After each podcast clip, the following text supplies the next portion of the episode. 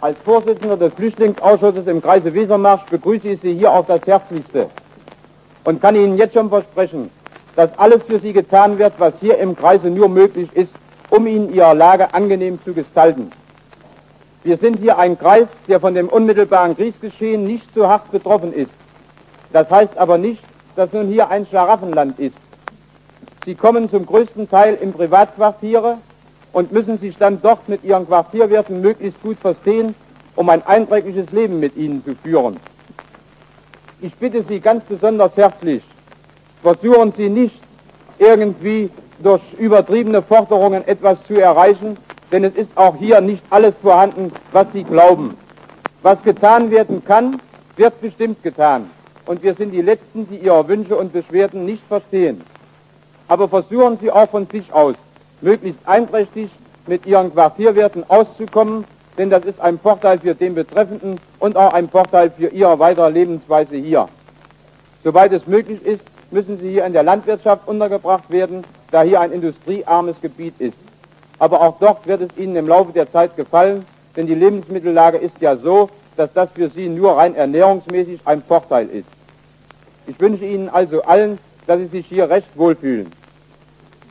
Herr Bürgermeister Türk, Sie sind ja nun gerade zugegen und verantwortlich für den heutigen Transport. Wie viel haben Sie denn nun bekommen heute? Wir haben heute 1100, circa 1100 Flüchtlinge, die äh, meistenteils aus Breslau stammen, bekommen. Wir haben aber schon in unserer Gemeinde bisher 1800 Flüchtlinge untergebracht. Aber aufgrund äh, unserer guten Vorbereitungen hoffen wir auch diese 1100 Menschen ihren Wünschen gemäß unterzubringen. Dann hätten Sie also jetzt rund 3000 Flüchtlinge schon hier in der Gemeinde. Circa 3000 Flüchtlinge haben wir jetzt hier. Und die sind meist in Privatquartieren untergebracht? Sind alle in Privatquartieren untergebracht und auch äh, die jetzt erschienenen werden auch untergebracht. Alle in Privatquartieren? Diese Aufnahme stammt aus dem Jahr 1946. Damals wurde sie im Deutschen Rundfunk gesendet. Der Journalist interviewt einen Bürgermeister in Wesermarsch in der Nähe von Bremen. Die Flüchtlinge, von denen Sie hier sprechen, sind Vertriebene aus den ehemaligen deutschen Ostgebieten. Sagen Sie mal, wo kommen Sie denn nun her mit diesem Transport? Ich komme aus der russischen Gefangenschaft. Ich war in Graudenz im Lager und habe Glück gehabt, dass ich jetzt entlassen worden bin und wurde nach Breslau entlassen, was meine Heimat ist. Aber ich habe leider mein Heim verbrannt und alles aufgefunden, nicht in mir aufgefunden, auch keine Angehörigen und niemanden. Ich habe mich hier dem Dreck angeschlossen, um jetzt im Reich meine Angehörigen wiederzufinden. Sie sollen sie angeblich in Bayern aufhalten, aber wie ich sie finden werde, ich hoffe, sie recht bald wiederzufinden. Mein wünsche ich Ihnen auch. Ja. Junge Frauen, sagen Sie uns mal, wo kommen Sie denn her? Ich komme aus Breslau. Wir waren nun leider auch gezwungen, unsere Heimat zu verlassen. Also binnen einer Stunde, es ging ziemlich schnell. Viel Gepäck konnten wir uns nicht mitnehmen, aber die Fahrt bis hierher war sehr gut. Die Fahrt, von der sie spricht, ist die Vertreibung. Oft geschah diese mit Zügen und wurde von den Alliierten organisiert. Diese Züge brachten Menschen aus den ehemaligen deutschen Ostgebieten in die damaligen Besatzungszonen. Dort wurden sie dann registriert und entlaust, falls das der Fall war.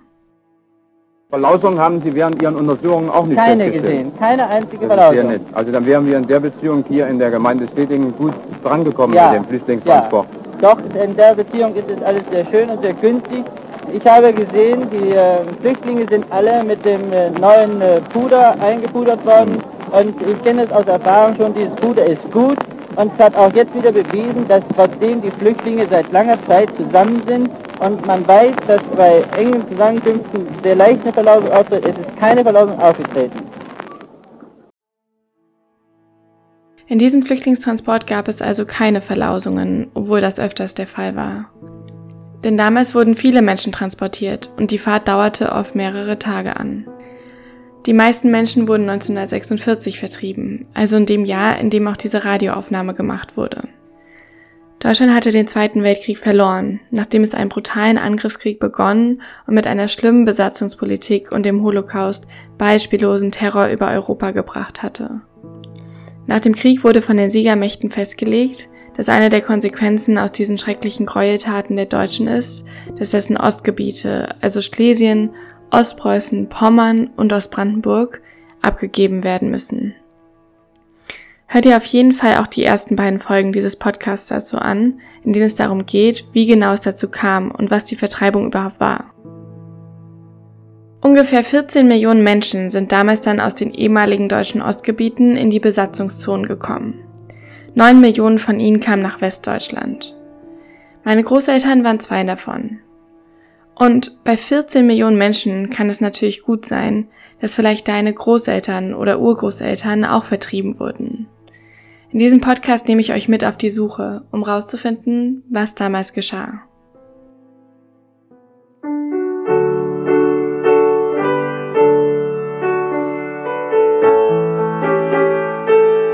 Entwurzelt, der Podcast über Flucht und Vertreibung nach 1945. Folge 3, Kalte Heimat. Meine Großeltern haben mir auch von ihrer Ankunft damals in der britischen Besatzungszone erzählt. Neben Algermissen war so ein Platz, da wurde es dann aufgerufen, dahin und dahin. Mhm. Und die, die Austens, ich bin ja eine Aust, mhm. äh, die waren die Letzten, die da standen. Mhm. Ein Ehepaar mit sechs Kindern. Ja, ja. Der wollte die aufnehmen. Die hatten Aufnahmepflichten und dann nahm sich jeder halt die kleinste Familie. Ne?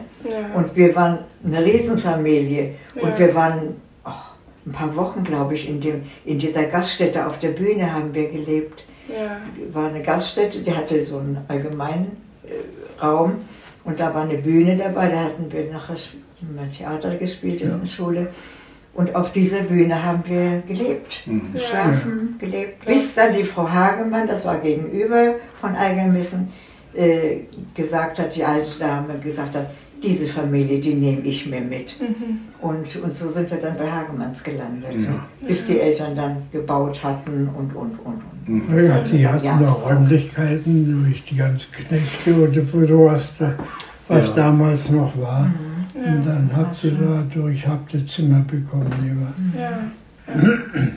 Aber wir haben es uns Kinder sehr spüren lassen, das oder? Ist äh, ein junger Borsumer Bursche ein Flüchtlingsmädchen heiraten, das kam gar nicht in Frage.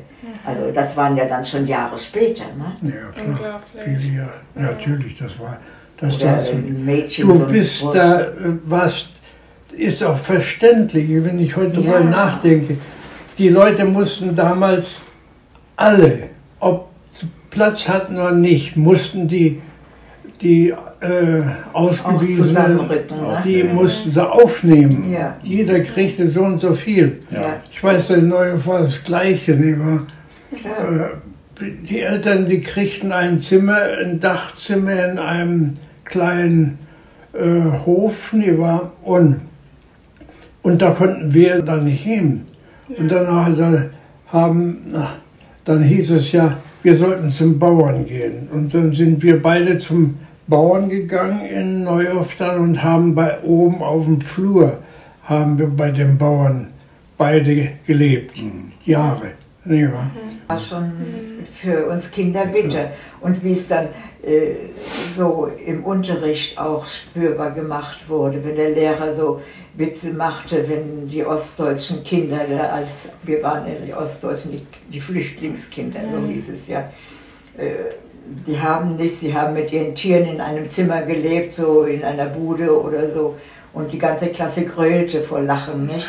Und das, das hat unheimlich geschmerzt. Ja, ja klar.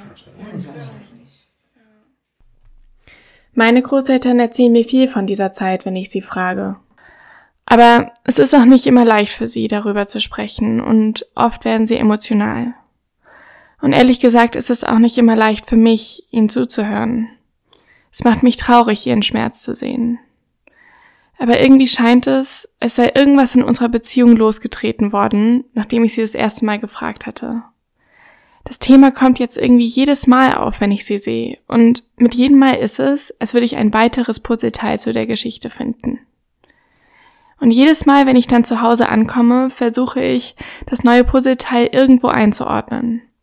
Ich suche Dokumente, Fotos, Transportlisten und Bücher. Und ich mache das ganze Thema zu meiner Masterarbeit. Aber trotz all dem geht mir eine Frage nicht aus dem Kopf. Wie konnten 14 Millionen Flüchtlinge in einem kriegszerstörten Land aufgenommen und integriert werden? Bei der Recherche kommt ein Wort immer wieder vor. Der Lastenausgleich. Ich hatte das Wort schon mal gehört, aber ich wusste nicht so richtig, was das war. Und als ich schon dabei war, wieder online zu recherchieren, dachte ich mir, dass ich einfach mal auf gut Glück dort anfrage, wo der Lastenausgleich angefangen hat. Und ich krieg einfach eine Antwort. Ein paar Wochen später fahre ich nach Bad Homburg zum Bundesausgleichsamt. Dort treffe ich Herrn Bartels, den stellvertretenden Leiter. Und ihm kann ich all meine Fragen stellen, um zu verstehen, was der Lastenausgleich war. Der Lastenausgleich äh, ist ein äh, Programm nach dem Zweiten Weltkrieg gewesen, um äh, Geld aufzubringen auf der einen Seite und um Leistungen auszureichen auf der anderen Seite. Wir hatten im, äh, nach dem Zweiten Weltkrieg in Deutschland etwa neun Millionen äh, Flüchtlinge und Vertriebene und äh, äh, die Not war sehr groß. Der Lastenausgleich hat deswegen angefangen mit dem Soforthilfegesetz. Mhm. Da ist die erste Not der Menschen gelindert worden. Also man hat äh, für Unterbringung gesorgt, man hat äh, den ersten Hausrat wieder beschaffen können. Der Lastenausgleich ist dann später gekommen, 1952. Und der Lastenausgleich äh, ist ein Teil der sogenannten Kriegsfolgegesetze, mit denen man versucht hat, in Deutschland äh, die Kriegsfolgen eben irgendwie in den Griff zu bekommen. Und da ist der Lastenausgleich nur ein ganz kleiner Teil davon. Äh, er beschäftigt sich damit, die materiellen Folgen vom Krieg, Flucht und Vertreibung in etwa auszugleichen. Welche Arten von Entschädigungen gab es denn und was alles konnte entschädigt werden? Wir haben äh, auf der einen Seite als Vermögensentschädigung, kann man sagen, den Hausrat und die äh, Hauptentschädigung. Also die Hauptentschädigung, äh, da wurde entschädigt Betriebsvermögen, Vermögen der äh, Land- und Forstwirtschaft und äh, gewerbliches Vermögen. Und das sind die wesentlichen Schäden, äh, die Menschen hatten. Nichts hat es gegeben für Kunstsammlungen, für äh, Geld, weil Geld hätte man immer behaupten können, ich habe so und so viel Geld gehabt. Das konnte man ja nicht beweisen. Deswegen war das außen vor. Alles, was so Luxusgegenstände waren, dafür gab es eben nichts.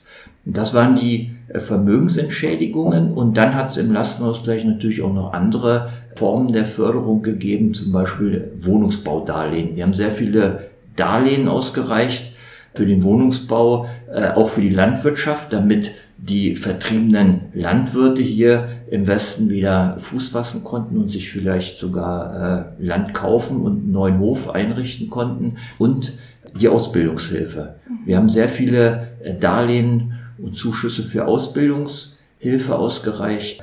Vielleicht war das, man kann so sagen, so eine Art früher, früher BAföG. Alles das hat man gebraucht. Und es gab daneben noch die Kriegsschadenrente. Das war eine laufende Zahlung für Personen, die ihre Altersversorgung durch den Krieg und durch äh, die Vertreibung verloren haben.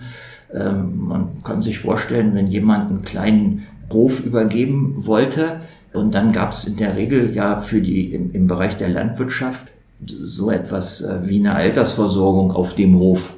Und der Hof war weg, also gab es auch keine Altersversorgung mehr. Wie viel Geld war das denn? Wir haben im Lastenausgleich bis heute 75 Milliarden Euro ausgegeben.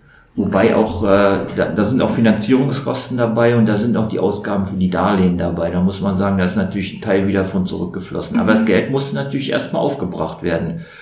Und da hat man nach dem Zweiten Weltkrieg die Situation in Deutschland gehabt, dass es kaum Finanzierungsmöglichkeiten gab. Deswegen wurden Lastenausgleichsabgaben eingeführt und Geld ist in den sogenannten Ausgleichsfonds eingeflossen. Und diesen Ausgleichsfonds hat das Bundesausgleichsamt verwaltet. Der Lastenausgleich wurde also 1952 eingeführt, um die Vermögensverluste der Vertriebenen auszugleichen. Außerdem gab es Darlehen für Wohnungsbau und Ausbildung und Rente. Das alles wurde finanziert durch Lastenausgleichsabgaben, also Abgaben der nicht vertriebenen deutschen Bevölkerung. Allerdings mussten Vertriebene natürlich auch ihre Verluste nachweisen können, um den Lastenausgleich in Anspruch zu nehmen. Viele Vertriebene, die hier eben angekommen sind, ähm, konnten ja gar nicht nachweisen, was sie verloren haben, weil man konnte ja, also hat ja viele Papiere dann auch verloren und konnte diese Informationen gar nicht mehr so zeigen. Wie genau wurde das dann, dann nachgewiesen?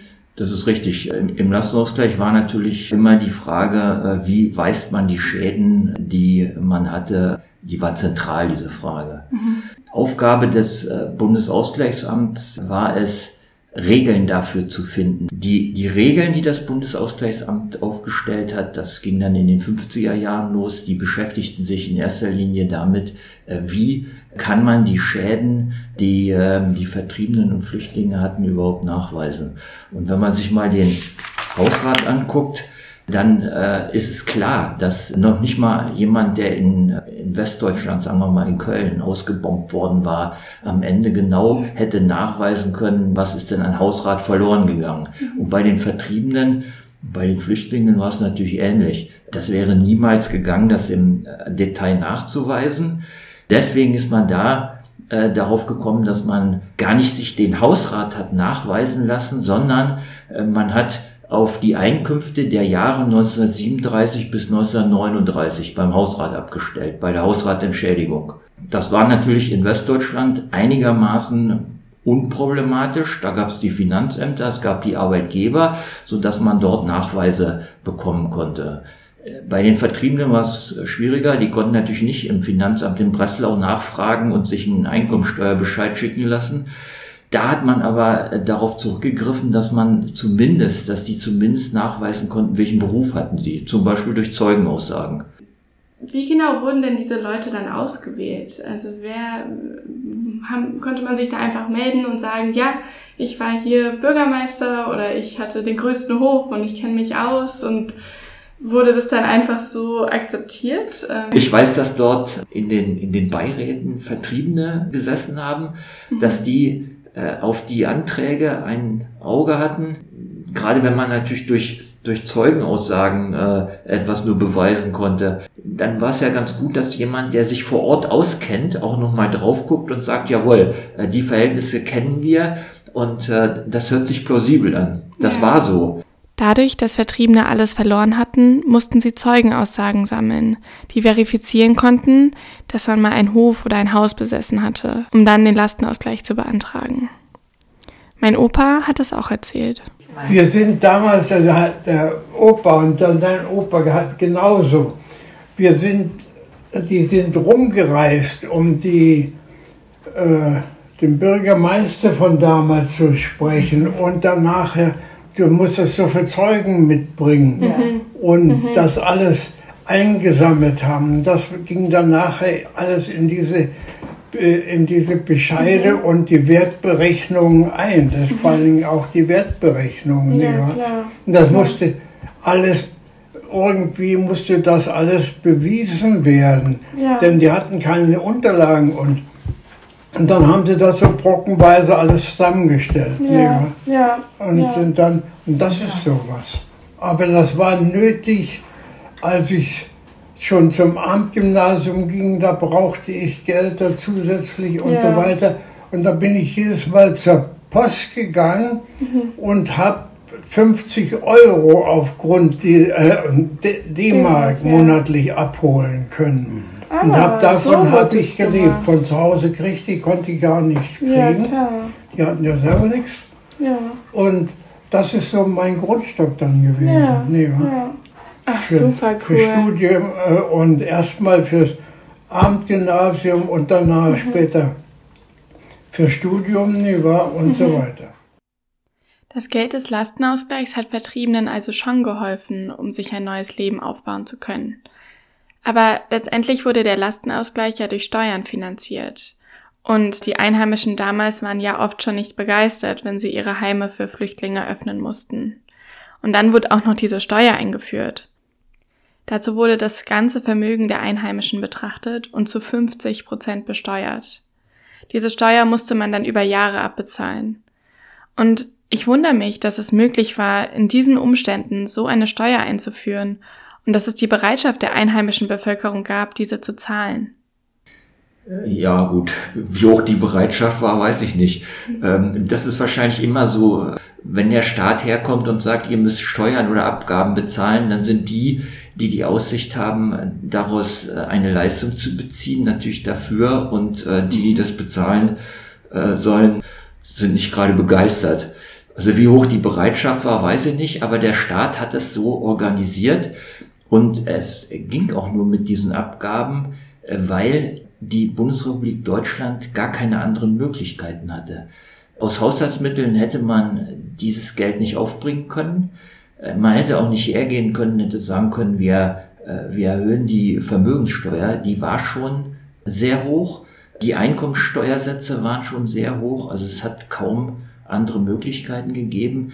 Die Aufnahme, so wie wir es heute machen, äh, dass man Kredite aufnimmt, die ging, das ging 1900 50, 51, 52 ging das noch nicht, weil Deutschland gar keinen Zugang zum internationalen Kapitalmarkt hatte. Der kam erst mit dem Londoner Schuldenabkommen 1953 wieder, so dass äh, das Geld nur von der Bevölkerung, die noch, also die ihr wesentliches Vermögen über den Krieg gerettet hatte, gezahlt werden konnte. Da hat man Freibeträge gehabt, bei diesen Lastenausgleichsabgaben, so dass der Normalverdiener damit eigentlich auch nicht konfrontiert wurde. Aber es gab eben auch Bevölkerungskreise, die über den Krieg hinaus sehr hohes Vermögen gerettet hatten. Und von diesen Bevölkerungskreisen musste das Geld aufgebracht werden. Anders wäre es mhm. gar nicht gegangen. Mhm. Ja, ich hatte mich hier das auch notiert, dass das Vermögen im Juni 1948 eben betrachtet wurde und danach 50 Prozent des Vermögenswertes eben besteuert wurde, was ja unglaublich viel ist, wenn man, wenn man sich das jetzt überlegt. Ungefähr war das dann eine Belastung von 1,6 Prozent pro Jahr. Aber, äh, und da, da, dazu kam natürlich auch noch die Inflation und dann eben auch der wirtschaftliche Aufschwung. Also insgesamt, wie Sie eben sagen, war die Belastung dann wahrscheinlich wirklich nicht hoch. Ich bin einfach sehr verwundert, dass 1948 das umgesetzt werden konnte, dass gesagt wurde, okay, 50 Prozent der Vermögenswerte in diesem Jahr nach der Währungsumstellung werden eben belastet. Aber bis wann wurden denn Vermögen belastet? Bis das abgezahlt war dann? Die, äh, diese Lastenausgleichsabgaben, die liefen bis in die 70er Jahre etwa. Mhm. Und äh, man konnte die vorher ablösen, dann hat mhm. man Rabatt bekommen. Auch wieder wie beim BAföG jetzt heute, ja. ist es ja genauso. Man muss natürlich auch sehen, dass äh, bei den Abgaben Personenkreise herangezogen wurden, die auch gerade durch die Währungsreform, das ist ja dieser Stichtag ja. 1900 48 auch erhebliche Vorteile hatten. Es waren gerade diejenigen äh, natürlich begünstigt, die deren deren Häuser nicht zerstört waren, deren Betriebe nicht zerstört waren. Die hatten nach dem Krieg irgendwie auch wieder eine, eine Nachfragerendite, kann man mal sagen. Und da wurde dann eben die Abgabeschuld von 50 Prozent festgesetzt, die man aber, Sie haben es gerade erwähnt, im Grunde ja aus den laufenden Erträgen bezahlen konnte. Mhm. Man musste einen Ausgleich schaffen, weil neun Millionen im Grunde mittellose Personen in, äh, in eine Gesellschaft wieder zu integrieren, das ist schon eine Aufgabe. Und ja. wie macht man das? Indem man eine wirtschaftliche Perspektive schafft. Äh, sonst hätte es wahrscheinlich, ja, wäre das Ganze nicht so ausgegangen, wie es jetzt ausgegangen ist, dass wir nämlich in Deutschland relative Ruhe hatten, dass äh, die Vertriebenen sich äh, gut integriert haben und dann auch zum Aufschwung beigetragen haben. Das war also schon wichtig. Die Lastenausgleichsabgaben konnten also relativ einfach abgezahlt werden, da Westdeutschland damals auch einen Wirtschaftsaufschwung erlebte. Gleichzeitig bot der Lastenausgleich den neun Millionen Vertriebenen in Westdeutschland eine finanzielle Perspektive, um sich ein neues Leben aufzubauen und integrieren zu können ja, also ich kann mir das einfach nicht vorstellen, wie viel da ja entschädigt wurde und wie eben diese Bürokratie aufgebaut wurde und dann auch ausgezahlt wurde und das ja wirklich auch dann aktiv dazu beigetragen hat, Menschen zu integrieren. Also ich glaube, das so als Beispiel zu sehen, was eben in der Nachkriegszeit in Deutschland dazu geleistet wurde und da auch eben die Integration gefördert wurde, ist für mich im Nachhinein total, total interessant einfach zu, zu betrachten. Das war, eine, war natürlich eine bürokratische Aufgabe, aber äh, Bürokratie ist auch immer ein Qualitätsmerkmal für, für Rechtmäßigkeit. Mhm. Äh, wenn ich das heute manchmal höre, wir wollen alles unbürokratisch machen, dann, äh, ja, wie geht das? Man gibt einfach Geld aus. Das ist dann eigentlich ein, ein, anderer Begriff für, äh, naja, es läuft rechtswidrig. Mhm. Also das ist ein Qualitätsmerkmal. Bürokratie hat einen schlechten Ruf, aber äh, sie gehört zu einem Rechtsstaat einfach dazu. Es muss nach Regeln gearbeitet werden und das haben wir im Lastenausgleich gemacht. Ein mhm. Großteil der Regeln ist vom Bundesausgleichsamt gekommen und die Behörden in den Ländern und in, auf der kommunalen Ebene haben sie äh, umgesetzt. Wir haben auch durch Prüfungen darauf geachtet, dass das rechtmäßig gelaufen ist. Ob wir zu viel Bürokratie hatten, weiß ich nicht. Aber es war eine komplizierte Sache und Einzelfallgerechtigkeit hat was mit Bürokratie zu tun. Mhm ist nicht das Schlechteste. Ja, und ich glaube auch die meisten Betroffenen haben eben davon profitiert und sind ja heute auch ähm, sehr dankbar. Also wenn ich das eben mit meinen Großeltern bespreche, ich sehe, was dadurch alles möglich wurde. Ähm, das wäre ohne die Art von Bürokratie natürlich niemals gegangen. Also, es war eine Anschubfinanzierung und die ja. hat es gebraucht. Ja. Und es war, eine, es war eine Hilfe zur Selbsthilfe. 2004 wurde der Ausgleichsfonds geschlossen. Und man kann auch schon lange keinen Lastenausgleich mehr beantragen. Das Bundesausgleichsamt wird wahrscheinlich auch bald geschlossen. Aber wie läuft es ab, wenn ein Amt seine eigene Aufgabe erledigt? Das war von vornherein klar, dass irgendwann mal äh, der Lastenausgleich erledigt ist und dass auch die Behörde dann natürlich nicht mehr benötigt wird. Wenn die Arbeiten erledigt sind, kann die Verwaltung aufgelöst werden. Und äh, damals hat das Bundesausgleichsamt 42.000 Fälle von den Ländern übernommen, nämlich 2010. Das war der Zeitpunkt, der in diesem Gesetz geregelt war.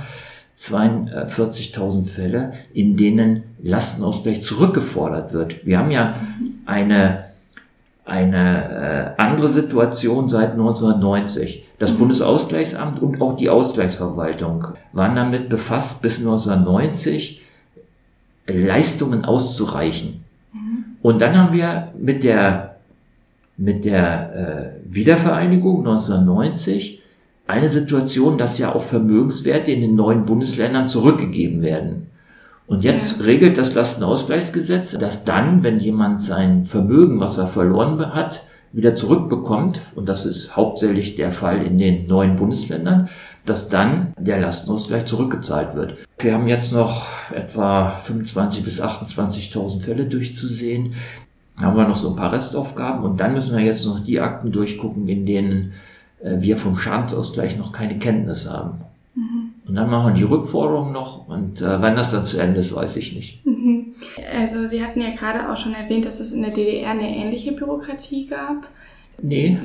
Ach so, hatte ich das Nein, falsch verstanden? Nee, in der DDR nicht, äh, sondern die Verwaltung, die äh, von der ich vorhin gesprochen habe, die wurde erst nach 1990 Ach aufgebaut. So. Das ist die okay. Vermögensverwaltung, die dafür gesorgt hat, dass äh, Vermögen, was in der DDR in der Zeit von 1945 bis, äh, bis äh, 1989 weggenommen wurde, dass das entweder zurückgegeben wurde oder entschädigt wurde. Also das war eine Verwaltung der Bundesrepublik Deutschland nach der Wiedervereinigung. Okay. In der DDR gab es sowas wie einen Lastenausgleich nicht. Da mhm. wüsste ich nichts von. Okay. Das okay. war da nicht der Fall, nein. Wissen Sie, ob es so andere Programme oder Lastenausgleiche in anderen Ländern auch gibt? Nein. Oder ist das ich äh, ich habe, also mir ist nichts bekannt. Ich ja. habe äh, hab selbst aus eigenem Interesse mal versucht zu recherchieren, aber ich habe dazu nichts gefunden. Also ich glaube nicht, dass es in Polen etwas Ähnliches gegeben hat. Und ich glaube auch nicht, dass es sonst irgendwo so etwas gegeben hat wie der Lastenausgleich in Deutschland. Ja. Das scheint eine einmalige deutsche Angelegenheit zu sein, die äh, für einen großen Ausgleich nach dem Krieg gesorgt hat, dafür, dass sich viele Millionen Menschen hier integrieren konnten. Das ist natürlich nicht der Lastenausgleich alleine gewesen. Ich denke mal, der Marshallplan mit den ERP-Mitteln äh, hat auch dazu beigetragen, vielleicht sogar viel mehr. Der Wirtschaft, Wirtschaftsaufschwung insgesamt, der natürlich auch nicht nur durch Geld passiert ist, sondern durch Angleichen von Standards, dass man eben seine Waren auch zum Beispiel in Amerika verkaufen konnte. Das hat dazu beigetragen, hier einen Wirtschaftsaufschwung äh, zu bekommen. Und wenn es den Leuten gut geht, sind sie im Land zufrieden, denke ich. Dann gibt's nicht so große Probleme. Die gelungene Integration der Vertriebenen war also eine Mischung aus vielen Faktoren. Der Marshallplan, der Wirtschaftsaufschwung und auch der Lastenausgleich. Dieser ist heutzutage weitestgehend abgeschlossen und das Bundesausgleichsamt wird, nachdem es einige Rechtsaufgaben erledigt hat, geschlossen. Dieses Ausgleichsprogramm war einmalig. In der DDR oder in Polen gab es so etwas nicht. Aber was geschah eigentlich mit den Dörfern in Polen, nachdem die Deutschen vertrieben worden waren? In der nächsten Folge gehe ich dieser Frage nach und treffe auf viele Geheimnisse und Schätze der Region.